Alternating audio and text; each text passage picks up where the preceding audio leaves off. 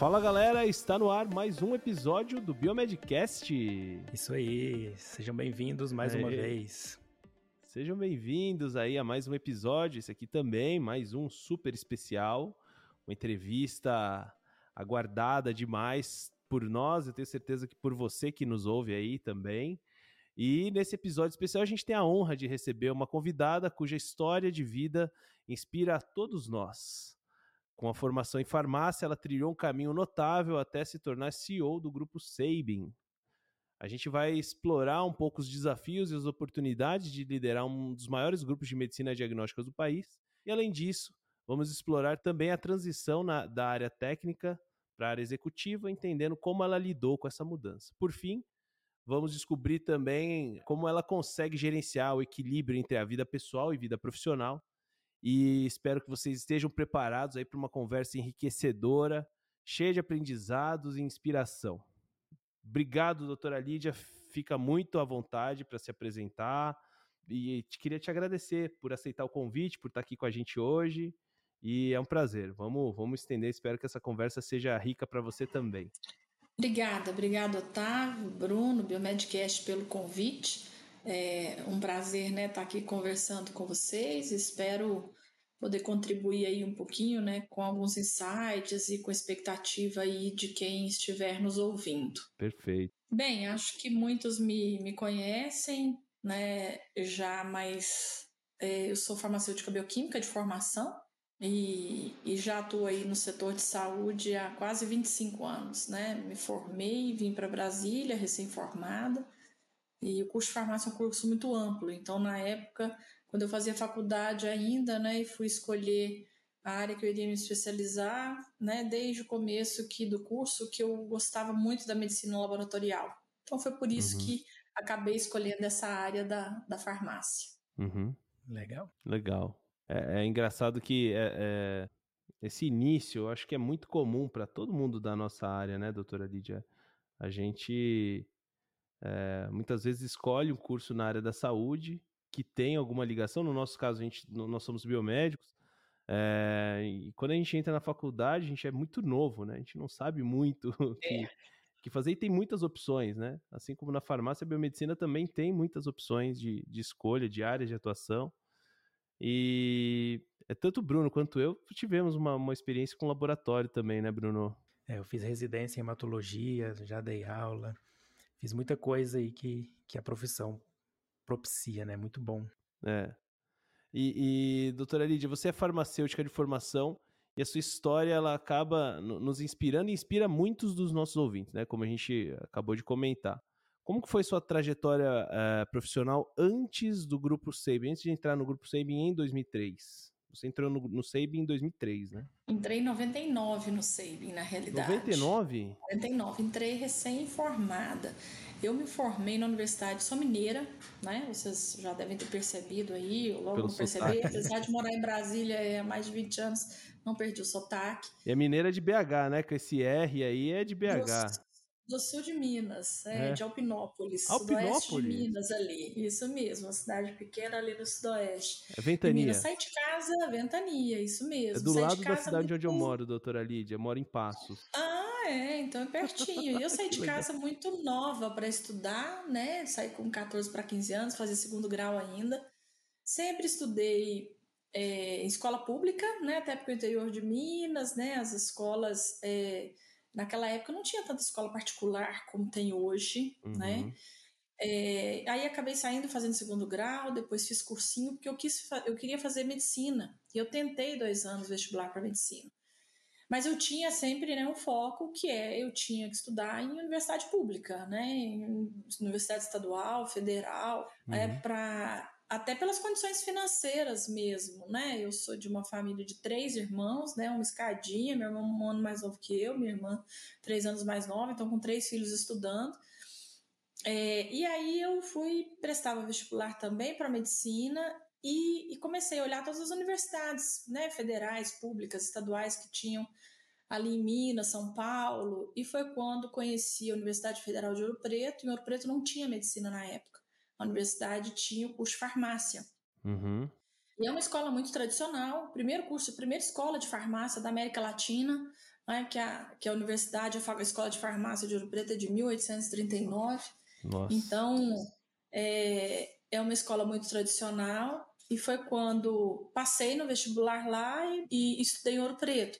Lá eu conheci o meu, que é hoje meu marido, na época meu namorado, é, que fazia escola de Minas lá, meu marido é engenheiro civil, e ele se formou um ano antes de mim. Então ele se formou e na época ele teve uma oportunidade de trabalhar numa empresa de construção civil aqui em Brasília. E foi hum. quando ele veio para cá, me formei um ano depois e vim para cá também. Mas eu cheguei aqui não conhecia nada, assim, ninguém. Meu marido da área imobiliária, né, da área é, de engenharia civil, também não conhecia nada de saúde. E foi quando eu fui buscando. Eu sempre tive isso, que eu queria muito trabalhar com medicina laboratorial, mas enfim, a gente também, como eu disse, o curso de farmácia é um curso muito amplo. Uhum. Então eu cheguei a trabalhar em drogaria, farmácia hospitalar, farmácia de manipulação e sempre buscando uma oportunidade em análises clínicas. Foi quando eu, eu surgiu uma vaga né, de treino no SEIB, no final de 99, agosto de 99. Faço agora em agosto 24 anos de SEIB. E eu entrei no SEIB, então, em agosto de 99. E, e a minha carreira, então, foi né, feita ao longo desses anos, é, praticamente toda dentro do SEIB. Uhum. E aí eu entrei atuando na área técnica, né? Então, atuei na área de imunologia, bioquímica, depois imuno, endocrinologia, me especializei, fiz meu mestrado na UNB aqui na área de endócrino. É, depois fiz o MBA em gestão de saúde, então fui me especializando dentro da área de saúde. Uhum. Em 2001 assumi um cargo de coordenação técnica, que era desta área de imunologia, de endocrinologia, e eu gostava já muito de liderança, né, de, de liderar equipes. O SEIB era pequeno, em 99 quando eu entrei, SEIB tinha sete unidades de atendimento em Brasília, estava uhum. também iniciando seu projeto de colocar os sistemas da qualidade, a ISO 9001, que foi o nosso primeiro selo de qualidade do grupo. Uhum. E tinha 90 colaboradores em 99, né? Para vocês terem ideia, quando eu Caramba, entrei no SEIB. E de lá para cá, então em 2001 eu assumi a coordenação técnica, em 2003 a gerência técnica, em 2003 quando eu assumi a gerência técnica, é, aí já veio para minha para minha gerência, além dos setores técnicos, a coleta das unidades, também a área de supply chain, compras, almoxarifado.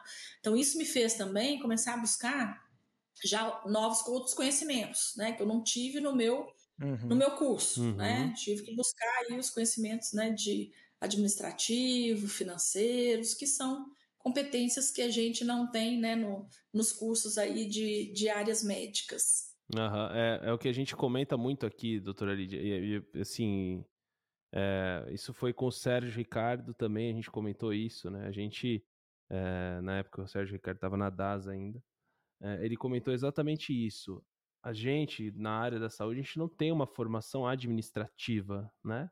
Para lidar com um negócio de um modo geral, como um negócio em si, né?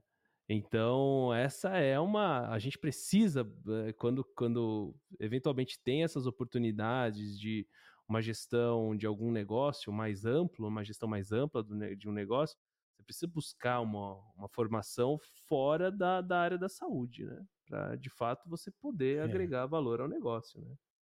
É, na realidade o que nós, né, o que nós falamos é assim, às vezes as pessoas perguntam, né, duas coisas, porque em 2003, então, eu assumi a gerência técnica, o Sabin já estava né, investindo em outros selos de qualidade, veio o PALC, veio toda a estruturação da área de gestão de pessoas, foi quando a gente foi buscar, né, iniciamos, começamos a participar dos rankings, né, das pesquisas de clima organizacional, melhores empresas para trabalhar no Brasil, Great Place to Work, na época tinha o guia Você SA da Exame, né, e outras pesquisas, então nós começamos, né, quando a gente começou a ter contato com outras empresas, né, de outros segmentos, né, que também participavam desses rankings, fazer benchmarking, que eu digo sempre isso, é muito importante para a gente enquanto profissional, enquanto negócio. Claro que a gente tem que fazer benchmarking com pessoas profissionais e negócios da nossa área, do nosso setor, uhum. até para a gente acompanhar a tendência, né, ver o que está acontecendo na área, no setor, é, quem que está fazendo algo que seja bom, que seja mais eficiente, produtivo, né, isso é importante. Mas é muito importante também a gente trocar experiências, fazer benchmark. Isso que eu estou falando vale para os negócios, para as empresas e vale para a gente enquanto profissional, né? Uhum, uhum. A gente também trocar experiência, ideias e boas práticas com empresas e profissionais de outros segmentos.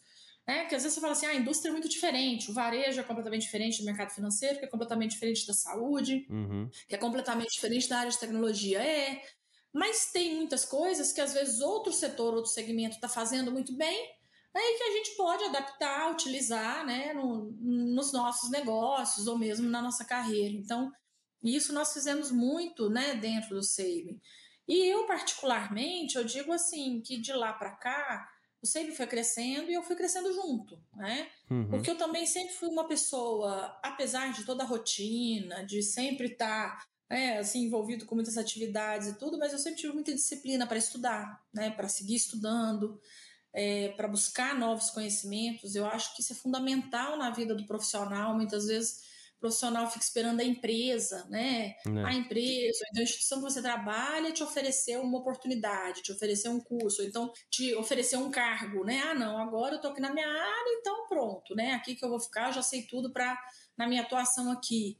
Mas o quanto nós, enquanto profissionais, a gente tem que estar tá trazendo novos conhecimentos né, para nossa carreira, para nós como profissionais, o tempo todo. Porque as oportunidades elas vão surgindo. E muitas vezes, uhum. quando a oportunidade surge, não dá tempo de esperar você ir se qualificar e buscar aquilo ali, né? Então eu digo que a minha uhum. carreira é. toda foi construída muito dessa forma. Em 2009, quando o SEIB já tinha crescido, na época a gente criou uma estrutura, já precisava crescer a estrutura de, de, de dirigentes, né, de gestores, foi quando a gente criou uma estrutura de superintendências. Então, na época, além da diretoria administrativa e técnica, que era dividida pelas fundadoras, né, doutora Janete e doutora Sandra, criaram-se três superintendências, eu assumi a superintendência técnica, tinha uma outra administrativa e uma outra comercial. Uhum.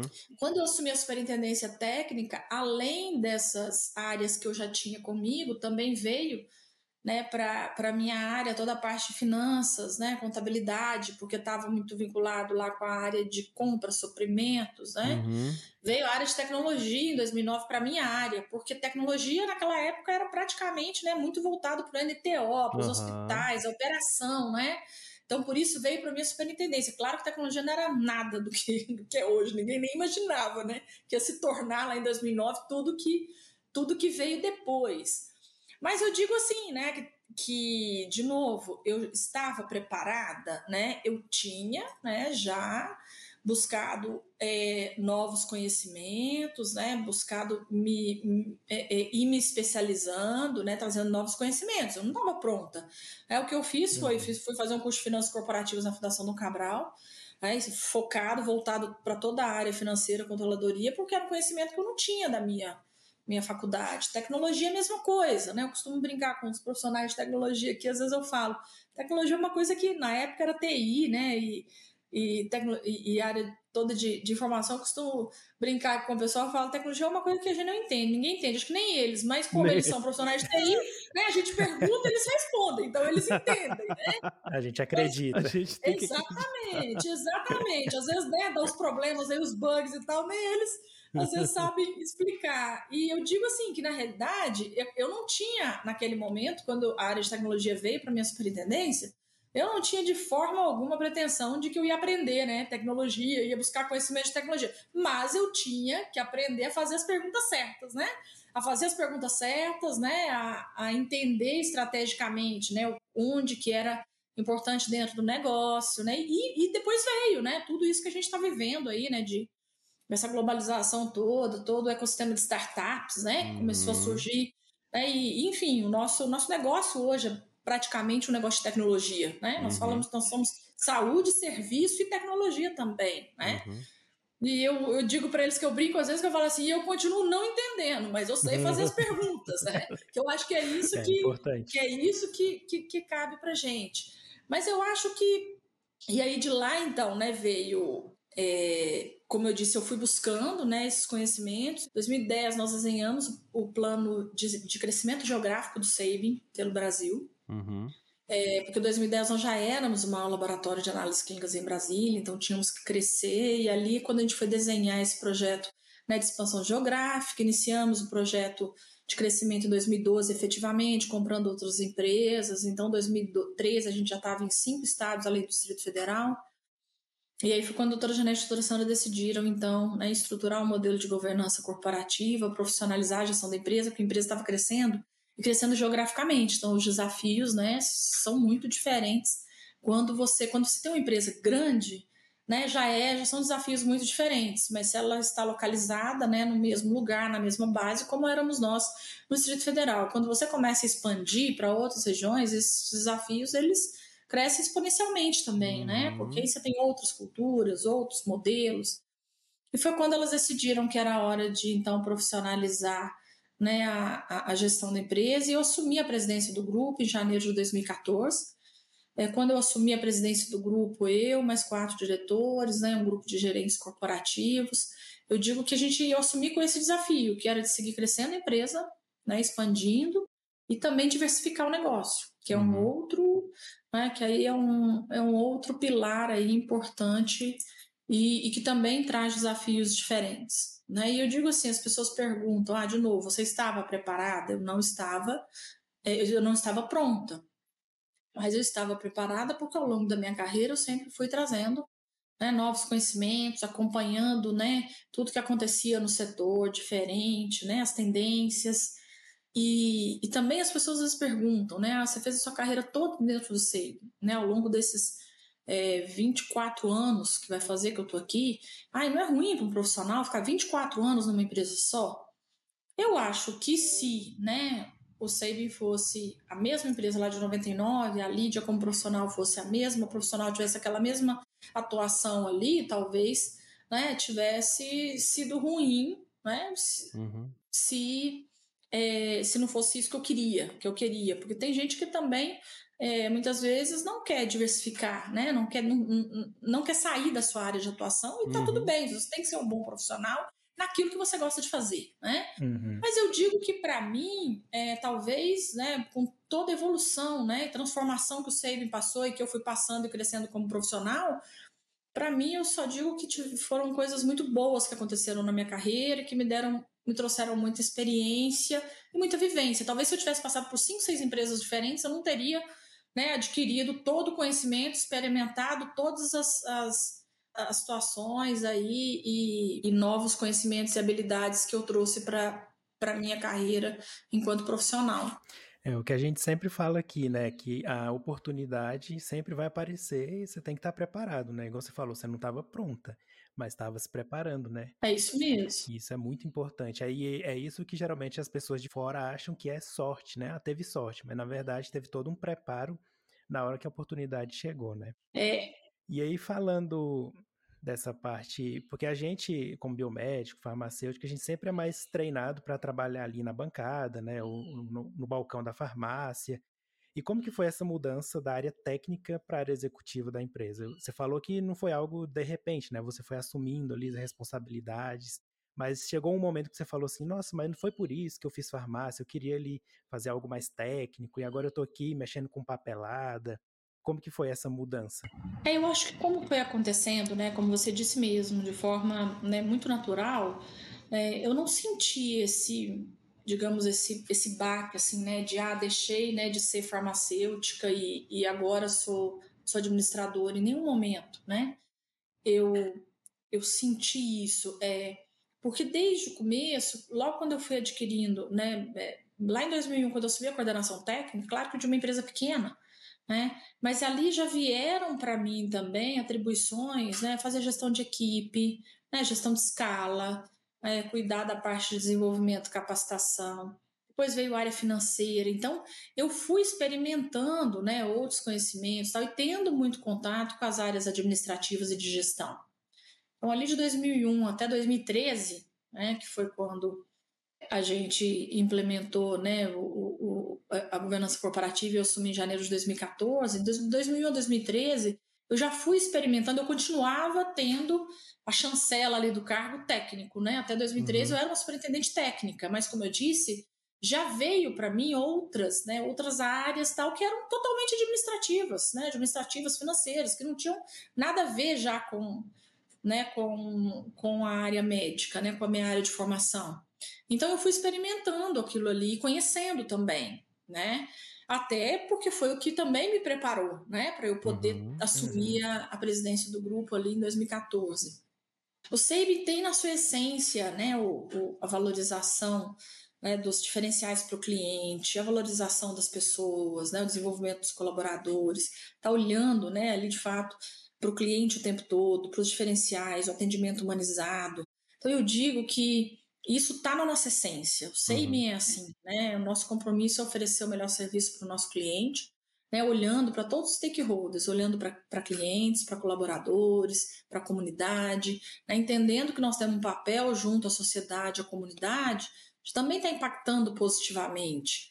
E se a gente olha né, para a nossa missão enquanto profissional de saúde, é isso que a gente se propõe, não é assim? De tornar a vida do outro melhor. Uhum. Né?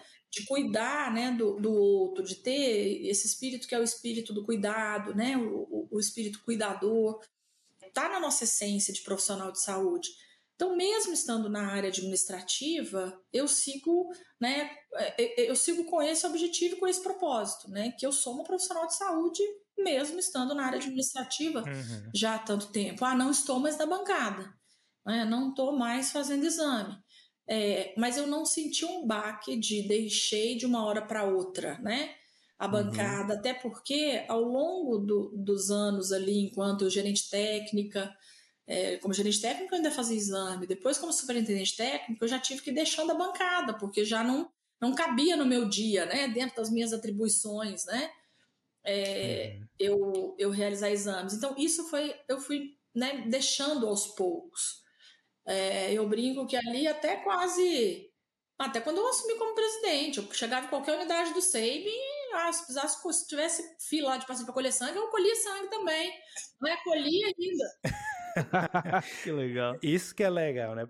É, quando eu assumi como presidente, aí foi ficando cada vez, né, é, mais distante, a gente vai perdendo a mão, né? Aí eu que o pessoal já não queria também muito me deixar colher, né? Vai ter algum problema, né, o problema não dá, né? A, not...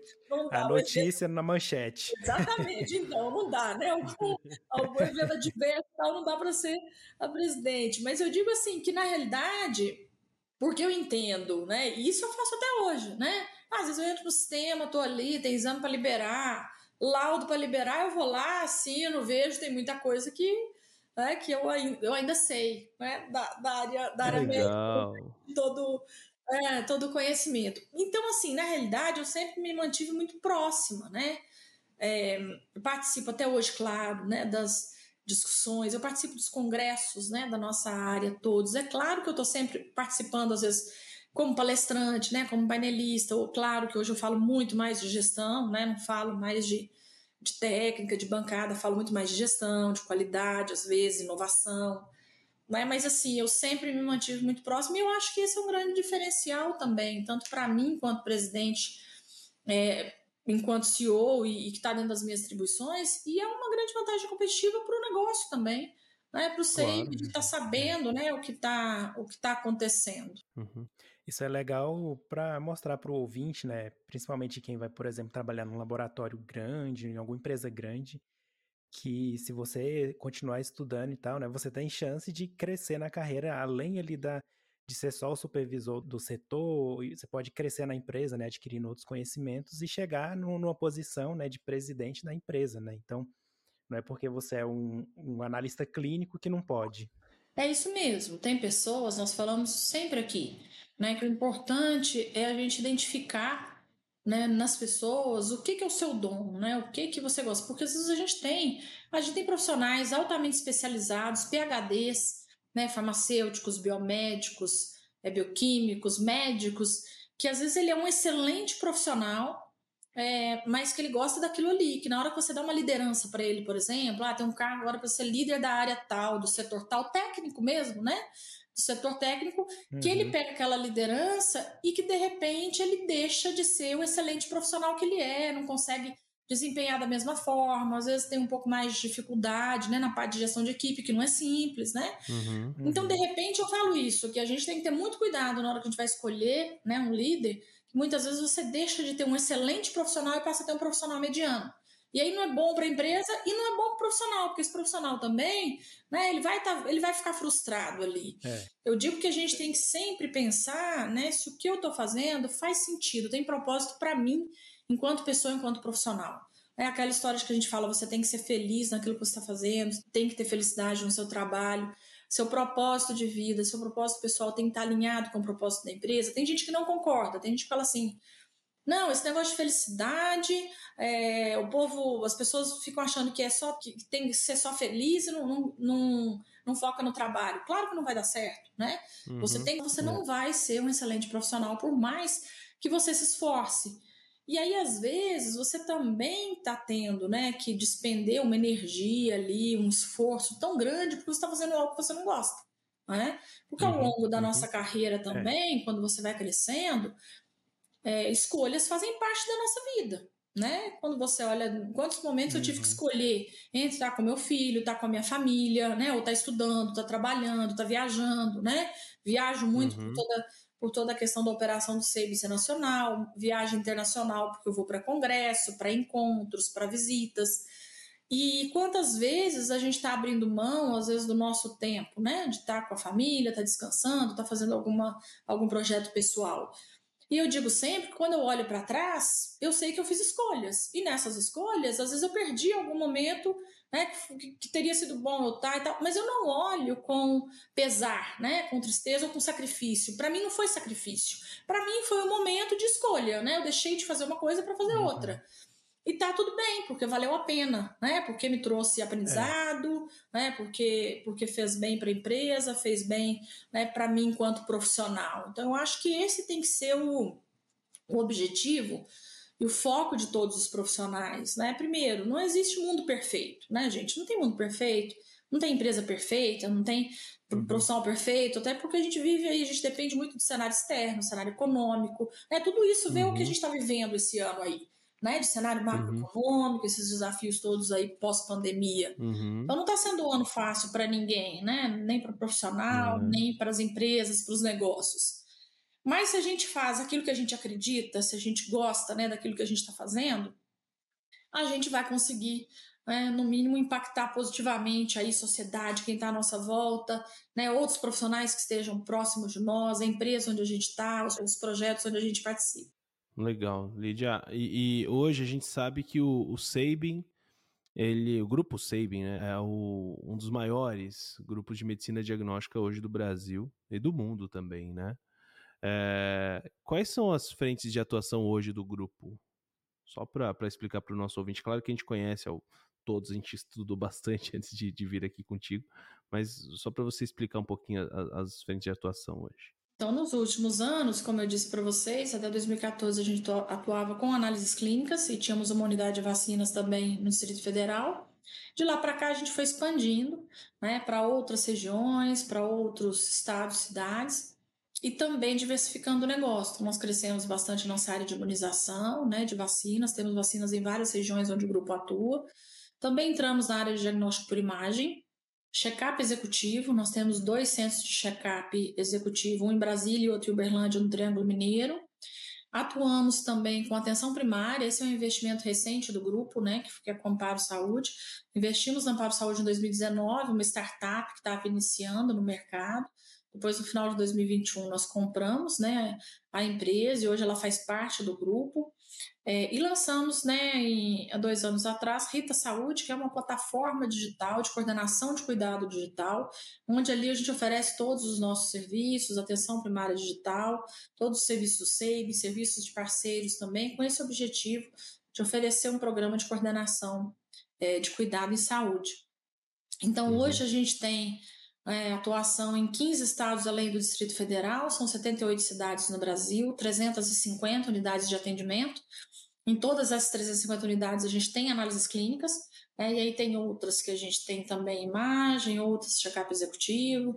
Temos 25 operações hospitalares, né, onde nós somos o laboratório de análises clínicas dentro de, de hospitais, que a gente também oferece esse serviço, e 7 uhum. mil colaboradores em todo o Brasil. 7 mil? 7 mil colaboradores em todo o Brasil. Meu Deus. Para conseguir atuar e atender né, em todos esses, é. esses mercados. O NTO de vocês é tudo em Brasília ou tem outros locais também? Nós temos o nosso NTO principal é Brasília, né, que é onde fica a nossa sede, a uhum. sede da empresa. Então, o NTO principal fica aqui com 4 mil metros quadrados. Aqui a gente faz né, todos os tipos de exame, inclusive especializados. É, toxicologia, genética, área de biologia molecular, citogenética, anatomia patológica, é feito todo aqui. Mas nós temos núcleos técnicos regionais. E aí depende muito da regional, do volume de exames daquela regional, para a gente definir ali qual o menu, né, o portfólio dos exames realizados em cada região. Mas hoje a gente tem, em todas as regiões onde nós estamos, nós temos núcleos técnicos, né, variando aí o tamanho uhum. pelo, pelo volume de exames. Uhum. Mas com uma característica forte também de que 95% dos exames que a gente realiza em cada região é feito localmente. Né, o que vem para o NPO... 95%? porque a gente monta núcleos técnicos né, bem, bem estruturados, com o mesmo padrão e nível de tecnologia que a gente tem aqui. É, então, a gente monta, claro que, de novo, adaptado a uma demanda ali, a, a, a demanda regional, né, a demanda local. Uhum. Mas a gente tem todas as regionais, núcleos técnicos ali localmente, até porque a gente tem esse foco de o, que, o máximo que for possível realizar ali localmente, a gente realiza. Vem para Brasília mesmo Legal. aquilo que é mais especializado, né? Uhum. uhum. Legal. Interessante porque é, você consegue levar a agilidade nos resultados, né, para o paciente na ponta, né? Não depende da logística para entregar um resultado. Até a logística fica mais barata, talvez, não sei. Claro que depende muito, né, de região para região, né? Como eu disse, qual o perfil de exames que a gente faz em um lugar, em outro, depende muito também do que é a necessidade daquele lugar, né? Do que, que é o costume né, daquele local. Mas é claro que a gente consegue sim ter, ter uma agilidade maior, né? Mesmo uhum. os exames que vêm para Brasília especializados, eu já consigo liberar com uma agilidade grande. Mas eu fazendo os exames, né, que são exames de rotina localmente, a gente consegue manter todo o perfil de padrão de emergência, de urgência, né, para aquele paciente que precisa. Então, é um diferencial importante. Como eu disse, nós estamos nesses 15 estados de DF em 78 cidades. Então, nós não atuamos só nas capitais, nós atuamos em regiões uhum. de interior também, né, muitas regiões uhum. de interior.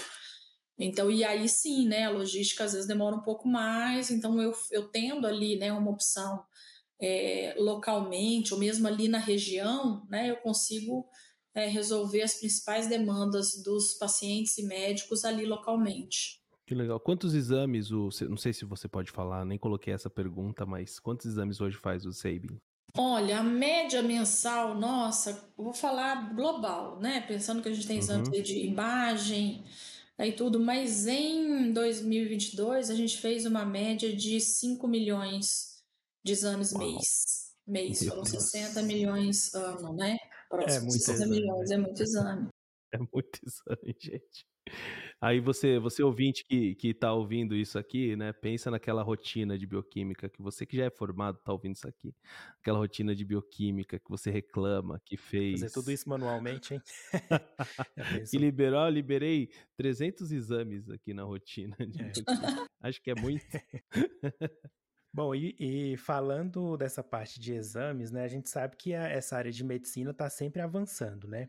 E com o seu background técnico, a gente gostaria de saber como que vocês acompanham e buscam as referências e as fontes para incluir novos testes, principalmente, sei lá, um teste genético novo, onde que vocês buscam essas informações e como que vocês avaliam se já vale a pena colocar no portfólio ou não? Bom, aí, aí a gente faz uma avaliação mesmo é, do momento, né? Em primeiro lugar, ah, tem demanda, né?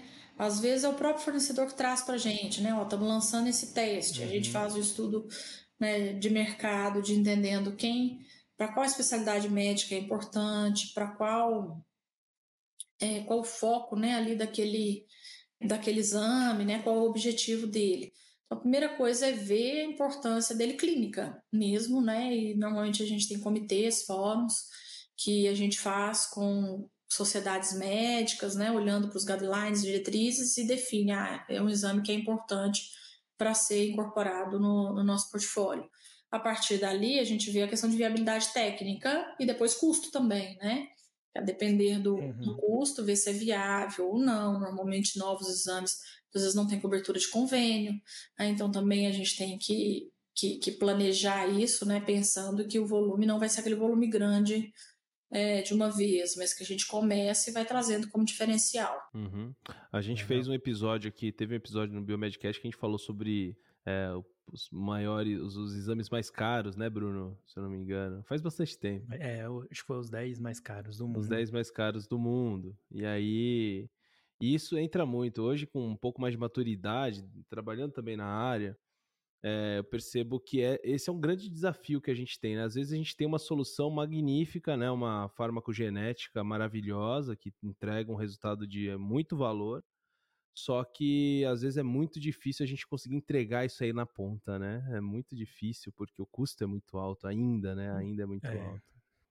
Legal, legal saber que isso faz parte do, do planejamento, né? Você saber quanto que vai custar lá na ponta.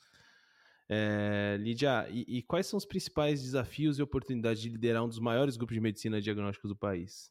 Desafios e oportunidades. É, bem, desafios eu acho que é que é tudo isso que a gente está vivendo, né? Como eu disse, de cenário, cenário econômico, cenário do setor de saúde, que sem dúvida alguma é um desafio que o nosso setor está passando, que o mundo está passando, né? Não é só o nosso uhum. setor, o nosso setor tem, claro, é, particularidades e questões né, próprias.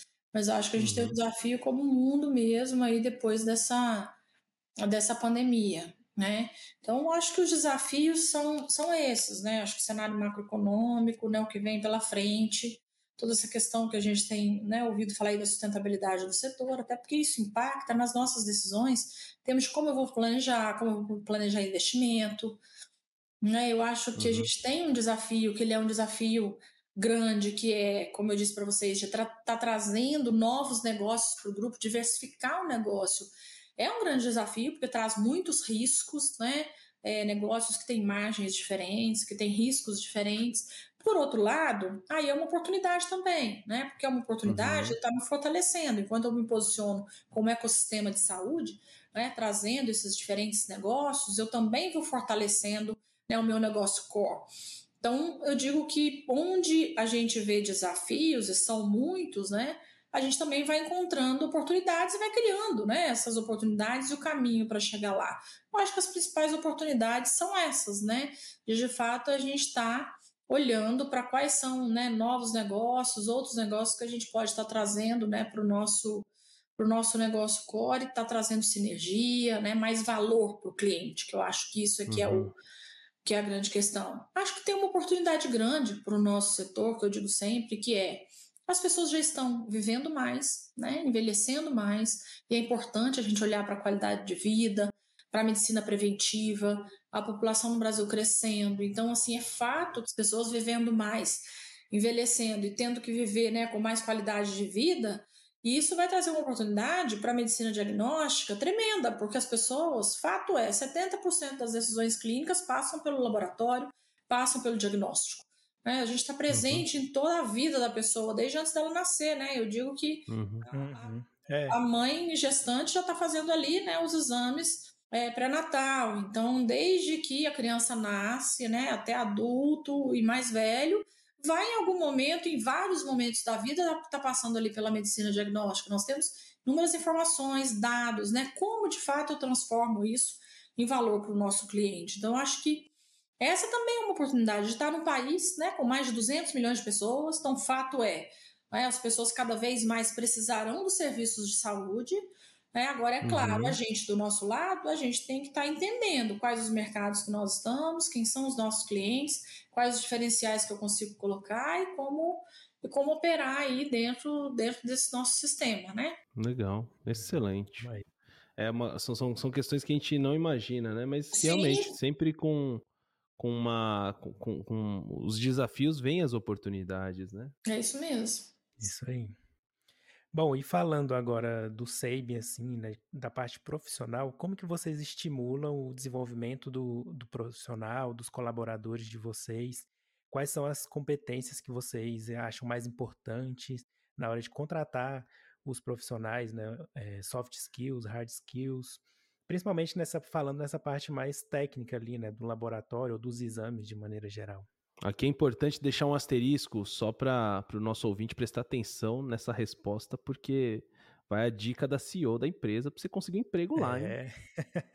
Bom, é, é, claro que as competências técnicas, né? Acho que a gente olha muito para a experiência profissional, né? Competências técnicas, qual conhecimento que você tem, a depender da área, né? Da área ali que a gente está selecionando, qual a área técnica, qual, qual a sua formação também acadêmica, de especialização, de mestrado, né? Doutorado. É claro que isso tudo são são, eu digo, né, questões importantes e que, que qualificam, que trazem um, um valor diferente para o profissional. Então a gente olha muito a experiência, a, forma, a formação, a experiência, né, de, de onde veio, né, e, e, e o que, que já tem de experiência. E é claro que tem situações em que eu preciso de um profissional mais sênior. Outras pode ser um profissional mais júnior, né? Então também isso é, uhum. é, isso a gente tem oportunidade aí para tanto profissionais mais experientes quanto para profissionais mais jovens que estão mais início de carreira. Mas acho importante também, né? E é uma coisa que a gente busca que é, é as soft skills, como você citou aí, né? De fato, essa capacidade da gente estar tá aprimorando quais são as competências relacionais, né? É muito importante uhum. dizer que eu não estou dizendo, a gente não vai olhar se a pessoa é, quando eu falo de competência relacional, ah, se ela é bonita, feia, se ela ri, se ela não ri. Na realidade é tá olhando para aquelas competências relacionais que é aquilo que independente de eu ter um perfil técnico, né, muito mais analítico, é importante que eu conviva bem, né? Que eu, que, eu que eu consiga me socializar bem, porque eu vou ser aquele profissional que vai ser um profissional também mais colaborativo, né? Que eu vou estar tá querendo cooperar com meu colega, né? Que eu vou estar tá querendo contribuir com a equipe onde eu chegar, né? Que eu vou ser uma pessoa que está ali criando conexão, né? Com os meus colegas, com o meu líder dentro da minha unidade. Eu acho que essas competências elas são fundamentais no profissional hoje. Né? As empresas não podem mais, né, é, é, muitas vezes, escolher um profissional só pelas suas competências técnicas. Porque hoje a gente vive aí diferentes desafios, como nós já falamos aqui, sustentabilidade, sustentabilidade econômica do setor. Então a gente tem que estar olhando para os nossos negócios o tempo todo para produtividade, para eficiência, né? Então eu digo sempre ESG, isso. ESG, né? A gente fala Exatamente, muito sobre ESG. A gente fala dia, tanto né? de ESG. O que é ESG? ESG é no nosso dia a dia também a gente está colocando isso em prática, né? Eu tenho que ter esse olhar como profissional, e aí, independente de ser líder ou não, né? Para onde eu estou olhando ali para utilizar os melhores recursos que a empresa te der, né? Otimize. Né? Isso não é só a função do líder que está lá, né? cuidar da redução de custos, cuidar da otimização de gastos. Todos os profissionais têm que ter essa visão, né? Que a gente fala que é de, de ter a visão do todo. Então eu acho que é isso, uhum. é, é, é o profissional tentar ser o mais completo possível, de novo, né? Ele é um profissional ali técnico, ele está sendo selecionado por um setor técnico. Eu não estou querendo que ele tenha conhecimentos administrativos, financeiros, é, refinados, nada disso, mas que ele tenha essa preocupação e que ele entenda que ele vai ser né, um, um colaborador da nossa equipe e que é importante que ele esteja disposto né, a estar tá colaborando né, com, com as equipes, com outras áreas. A gente fala muito isso dentro do SEIB, a gente tem um programa de capacitação grande dentro da Universidade Corporativa. Então, a gente dá treinamentos, claro, tem as questões de legislação, né, que são obrigatórios, é, a gente treina toda a parte de código de conduta ética, tem as questões de compliance, né, código de conduta ética, manual de compliance, todos os 100% dos nossos colaboradores são treinados. E a gente capacita também, oferece muitos treinamentos comportamentais mesmo que é isso, né? De estar tá uhum. também desenvolvendo né, o nosso profissional né, nas suas soft skills, né? Mostrando isso, ó. É importante que você seja uma pessoa agregadora dentro da área que você está, dentro do setor que você está. É importante que você seja uma pessoa que valoriza a colaboração, a cooperação. Isso vai trazer mais valor né, para a sua área, para o seu setor e para a empresa. Então é isso que a gente que a gente busca, né, nos nossos profissionais. Muitas vezes as pessoas perguntam isso. Nossa, mas eu tenho no meu currículo, né, mestrado, doutorado e tal, e o SEIB não me selecionou, às vezes selecionou até uma pessoa com menos, né, é, com, com menos currículo, com menos formação técnica, né? E a gente uhum. fala isso, muitas vezes essa formação técnica, nós temos tanto conhecimento aqui dentro que a gente complementa, né? A gente estimula as pessoas a formarem, mas essas competências relacionais, a cada dia que passa, elas estão se tornando mais relevantes na hora da gente escolher o profissional para estar tá, tá dentro da equipe. Porque a gente valoriza aquele profissional, a gente fala muito disso dentro do SEIMI. né, de ser um bom ambiente para trabalhar, um dos melhores lugares para se trabalhar no Brasil, uma das melhores empresas para trabalhar no Brasil, o que é ser né, uma das melhores empresas para se trabalhar no Brasil. Né, você ter um time, uma equipe que trabalha junto, que trabalha com colaboração, com cooperação, que está olhando para esse ambiente, valorizando esse ambiente que é um ambiente saudável. O que é um ambiente saudável? É um ambiente onde as relações sejam relações de transparência, de confiança, né, de empatia, de respeito. Então eu digo, quem cria esse ambiente, quem constrói esse ambiente, não é a doutora Lídia, a presidente da empresa, a diretoria, só a empresa. Claro, a empresa vai dar ferramentas, vai dar recurso, vai dar treinamento, mas quem faz a empresa, quem constrói esse ambiente são todos os nossos colaboradores. Cada pessoas, um né? é, cada um com seu jeito, com o que traz, com seus valores, né? E isso é fundamental.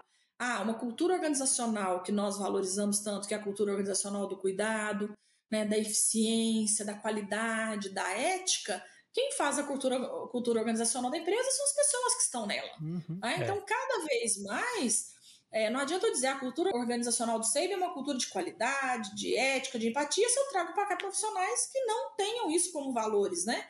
Básico seu uhum, enquanto é. pessoa, é. enquanto profissional. Não vai acontecer, né? E na, e na, hora de fazer um desligamento, eu acho que é mais fácil, inclusive, quando você faz um. um deixa isso claro, né? Quando a pessoa sim, perde sim. essas questões, né? Você Combinado não sai caro, né? É. Exatamente, exatamente isso. E muitas vezes as pessoas falam pra gente assim. Ah, processo seletivo do SEIB. Às vezes eu recebo mensagem de rede social, tô há três meses no processo seletivo do SEIB, já fiz prova prática, já fiz prova, prova teórica, já fiz entrevista, entrevista com o gerente da área, já fiz entrevista com o RH, tantas entrevistas e até hoje não tive resultado, né? Por que, que demora tanto? e às vezes o que eu respondo é assim: olha, porque a, o, o, demora tanto porque o que a gente está querendo né, buscar, o que a gente busca, o que a gente quer identificar, não é aquilo muitas vezes que os, que os testes práticos, teóricos, as provas, os testes psicológicos mostram, né?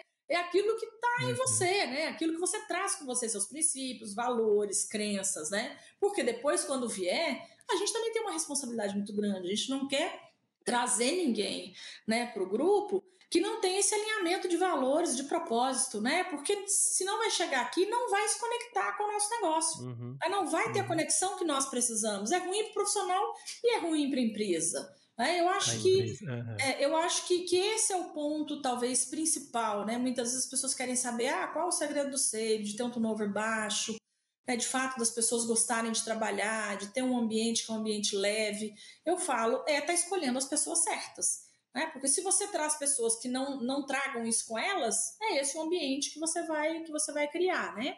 Uhum. Ótimo, nossa. E você é um exemplo, né? Mais de 20 anos aí dentro, né? Quase 25, sim, quase 24 anos. Sim, é isso mesmo. é um exemplo a ser seguido, né? É, excelente, excelente. Muito legal isso. E, e aí, ó, ouvinte, você que tá ouvindo isso aqui e prestou bem atenção, agora você já sabe o que, que você precisa para ter uma ideia de como que é participar do processo seletivo, o que, que vão buscar em você, então, aonde que você deve buscar esses conhecimentos, né? Então, é importante você não ser uma pessoa...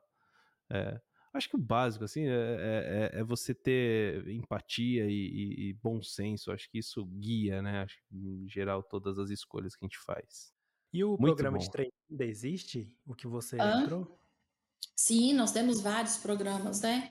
De trainee, de estágio, de jovem aprendiz. A gente fala ah, sempre legal. que a gente tem um programa de jovem aprendiz, que a gente. Tudo aquilo que também é legislação que tem que cumprir, a gente nunca olhou para essas leis assim, ah, eu tenho que cumprir a cota de jovem aprendiz, a cota de PCDs. Não. São profissionais que estão vindo para o grupo, vão trabalhar, vão estar tá aqui, vão estar tá aprendendo com a gente né, durante um tempo. Então, de fato, o quanto que ele pode contribuir né, com a nossa estratégia, o quanto que ele pode aprender, ser um profissional melhor. Então a gente estimula bastante esses programas todos para para também o profissional ser o mais valorizado possível. Isso é bom para ele, traz ensinamento para ele e, e para o negócio é bom também. Excelente, Legal. excelente. Lídia, já caminhando para o final e aqui entrando mais uma seara um pouco, um pouco mais distante do, do mundo corporativo, eu queria saber como é que você gerencia o equilíbrio entre a vida pessoal e a vida profissional. Como é que é? Você tá, tá 25 anos, você comentou até, né, que faz parte e tal, mas eu queria entrar um pouquinho mais nesse detalhe. É, eu acho que é, é é disciplina mesmo, né? Assim, tendo é, disciplina e, e escolhendo os tempos, né? O tempo que é da empresa, o tempo que é pessoal, né? Eu tenho um filho, meu filho tem 16 anos, fez 16 anos semana passada, adolescente. Então tá aí nessa fase, né? Vai fazer vestibular no ano que vem. Eu digo que filho é um MBA à parte, só tem data de começo, não tem a data do final. A gente segue aprendendo, Olha... né? A gente segue aprendendo, é. né? É, é, mas é muito bom também. Eu, eu tô com um de 5, uhum. Lídia. Eu vou te falar que não é fácil. O Bruno tá com dois, agora é, é pai fresco dois, agora é da segunda. Dois. É, então, todos cinco, todo mundo falava para mim, aproveita essa fase, é boa demais. Eu falava assim, ah, eu tô doida para passar, né, para crescer logo, ficar independente. Mas eu vou te dizer, aproveitem mesmo essa fase do, do pequenininho, porque depois que fica adolescente é outra, outra cabeça, outro, são outros desafios, né? É, é. Mas eu digo que, que ao longo né, da, da minha vida é, é sempre isso, assim, o tempo todo eu estou cuidando, né? Eu digo que a família, ela é a minha prioridade, né? A nossa prioridade na nossa vida. Se ela estiver bem, a gente está bem. Então a gente tem que uhum. cuidar dela também para a gente poder estar tá bem. Então, o que eu faço é estar tá conciliando mesmo, assim, estar tá organizando. Ah, a semana que é mais intensa no trabalho, que às vezes eu viajo muito, estou muito fora, na semana seguinte Aí eu também me organizo, né, para chegar um pouco mais cedo em casa, né, ou para estar tá mais presente, o final de semana, né, sempre fazer um programa com a família e tudo. Então é, é, é dessa forma que eu vou que eu vou me organizando.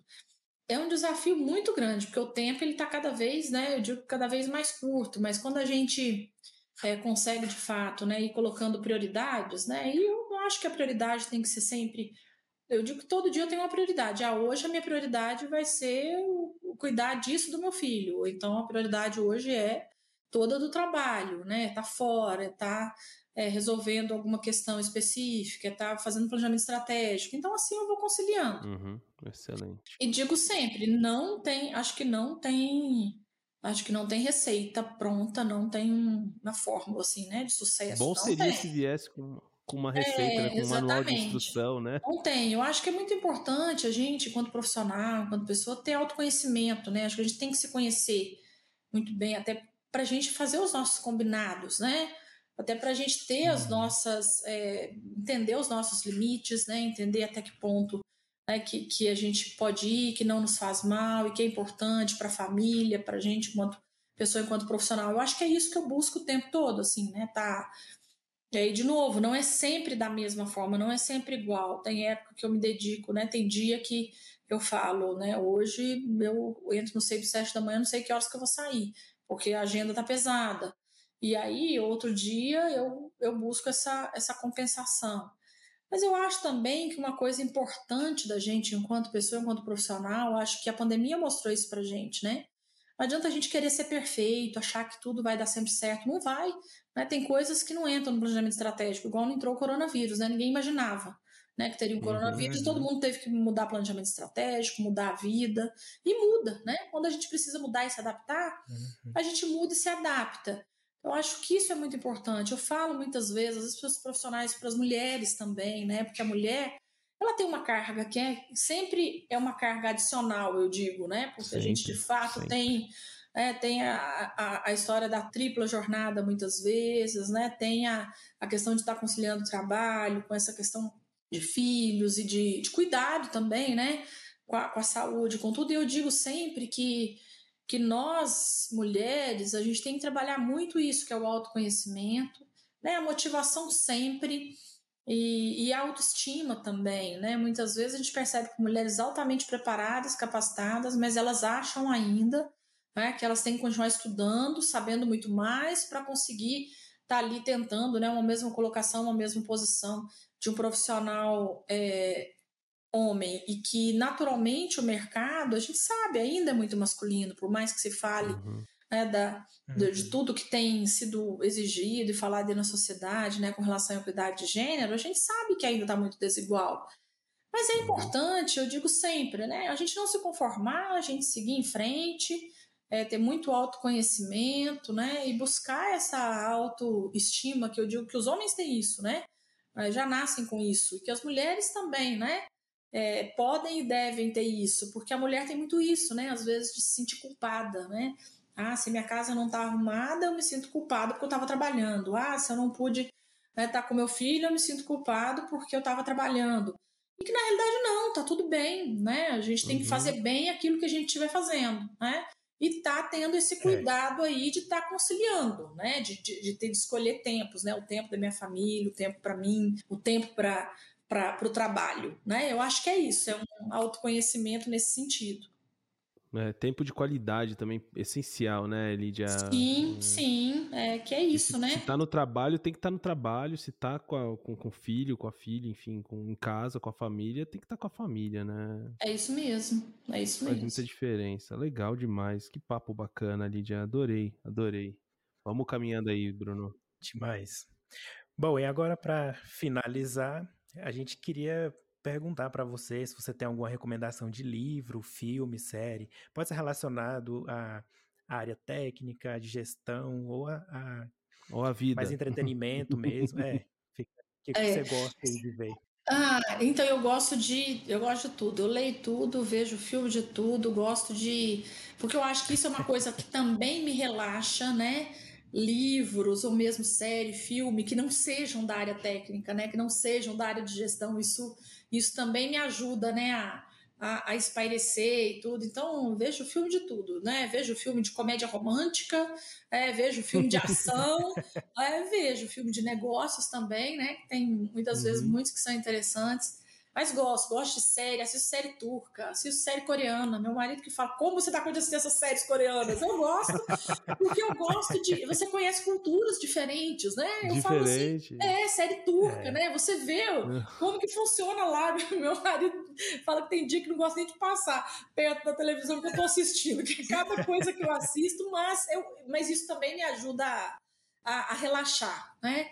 Mas eu queria deixar um livro, ele é um livro da Betânia Tanuri, que chama Você e Seu Barco. Ela lançou, né, final do ano passado para esse ano. Ele é um livro de gestão, de liderança, mas ele fala muito de, de como você liderar equipes, só liderar a si mesmo também. Então, ele é um livro muito bom para gente, não só profissional, mas também pessoalmente. Chama Você e seu barco, Betânia Tanuri. Você e seu barco. Você e seu barco, Betânia Tanuri. Legal. A gente vai deixar escrito aqui na legenda pro, pro ouvinte. É, é isso aí. Excelente. Tem mais alguma outra recomendação? Alguma coisa que você assistiu recentemente e falou, nossa, isso aqui você não pode perder? Que a, a Coreia tá, tá, em, tá na alta, né? Tá em alta, né? Esses filme ganhando o Oscar. Agora é o dorama, né? né? É, eu, eu, não, eu acho que deve estar, tá, porque como eles produzem, né? Eu falo assim, que é impressionante você ver é, a quantidade e a qualidade também, né? De, uhum. de tudo que faz. E aí, mais uma vez, a gente vê, né? O quanto, de fato, a, a Ásia tá... Não é, não é só China que tem lá, né? É tem China, China é. Japão, Coreia e tudo mais. Coreia, Mas, exatamente. É, eu assisti um filme. Bom, eu vou deixar bem recente, o um filme que eu assisti ontem, que não tem nada a ver com gestão, nada que é. Não tem problema. Chama Minha Linda Vida. Quer ver? Deixa eu ver se. Minha Linda Vida. Minha Linda Vida. E que é muito bacana. Fala, é um. É um, um drama que fala sobre um, um, um pescador que descobriu um talento para música, né? Então ele se torna oh, um astro famoso, então tem toda uma questão da história dele, né? Com a e, que vive isso, né? De sair da, da atividade dele lá enquanto pescador e de repente se, tor se tornar um astro famoso e de como lidar com isso também, né? Com sucesso, né? de como conciliar uhum. isso com, com a vida pessoal, que eu achei bem bacana também, chama Minha Linda Vida. Excelente. Show, eu vi na show. Netflix. É, na realidade chama Uma Linda Vida. Netflix. Tá anotado aqui. É. Tá anotado. Uma Linda ah, Vida? Tá ótimo. Vamos, vamos deixar o link aqui para os ouvintes no, no post. E, e é isso. Lídia, muito obrigado. Muito obrigado pelo seu tempo, essencialmente pelo seu tempo, né? Foi, foi, um, foi um tempo aí pelo menos para a gente aqui, de muito conhecimento. Tenho certeza que para o nosso ouvinte também é, aprendemos muito contigo. Vai agregar bastante. e certeza. vai agregar muito, muito, tenho certeza. É, a gente tem uma experiência aqui no Biomedcast, Lídia. É, experiência de, de podcast é experiência de cauda longa, que a gente chama. E faz nove anos que a gente faz isso aqui. Uhum. Né? Faz uhum. nove anos que existe o Biomedcast. Nesse período tem gente que ouviu a gente, escolheu a área da saúde por nossa causa. O pessoal fala isso pra gente é, entrou para a faculdade, se formou, tá trabalhando e vem, continua ouvindo a gente, sabe? E comenta sobre isso. E quando a gente traz. Ah, tá vendo? Ótimo, uma referência, é, né? E quando, e quando, assim, é, isso, é justamente quando a gente traz você, uma mulher, porque é isso que você comentou a respeito de mulher, né? Essa questão de, da, da igualdade de gênero e tudo mais. Ah, na área da saúde, o que a gente mais vê, e essa é uma coisa que a gente fala aqui no Biomedcast bastante também, é, o que mais tem dentro da faculdade é mulher, né? Você tem muitas mulheres dentro da faculdade. É. Essa é uma característica, né, do setor de saúde. 70, 80% dos profissionais que se formam são mulheres. São mulheres. Mas quando a gente vai para liderança, alta liderança, isso não acompanha. Não né? acompanha. Onde estão aí os, os desafios, né, os, os gaps mesmo. Mas É, também, de e eu- novo, eu- é isso que eu falo, oportunidades, assim, né? Você é um baita do a gente exemplo. já tem Hoje a gente já tem grandes, é, grandes profissionais aí, grandes Ah, mulheres sim, também, né? certeza. Crescendo e ocupando Você, a Giane, né? né, no, no Fleury, são, são, são mulheres que têm um destaque muito interessante na nossa área e, e a gente faz questão de, de colocar aqui, né? Tem que trazer você para justamente ser exemplo, né? Porque muitas vezes a, a mulher que está lá no, entrando na faculdade, ela não acha que ela pode chegar numa posição como você, a que você ocupa hoje, né? É, é. Eu acho que o principal é pensar isso, né? Que eu falei ali, a questão da, do autoconhecimento, da autoestima, né? Que eu acho que esse é o grande ponto, né? Das mulheres. O homem, você pergunta para eles, ah, você tá preparado? Tá pronto? Tô, vou, pode não saber nada. Ele fala, vai e dá conta. A mulher também, né? Vai dar conta, mas a mulher tá sempre pensando, ai, mas será que eu vou dar conta? Mas será que eu tô preparada? Tá, tá preparada, né? Estudou, tá capacitada e tudo. Então, eu acho que isso é fundamental, né? Pra gente para a gente ter mais, mais mulheres Uhum. também aí liderando, né? Eu acho que essa diversidade Exato. é que é a Uhum. riqueza, né? A diversidade é que é que vai vai É, com certeza, Transformar o com mundo, certeza. né? Nós vivemos num mundo diverso, né? Lídia, obrigado, querida. É obrigado mesmo. pelo seu tempo. Adorei Obrigada a a conversa. vocês, viu? Obrigada a vocês Muito mais obrigado. uma vez aí pelo convite. Até logo. É isso. Tchau, tchau. Tchau, tchau, gente. Até a próxima.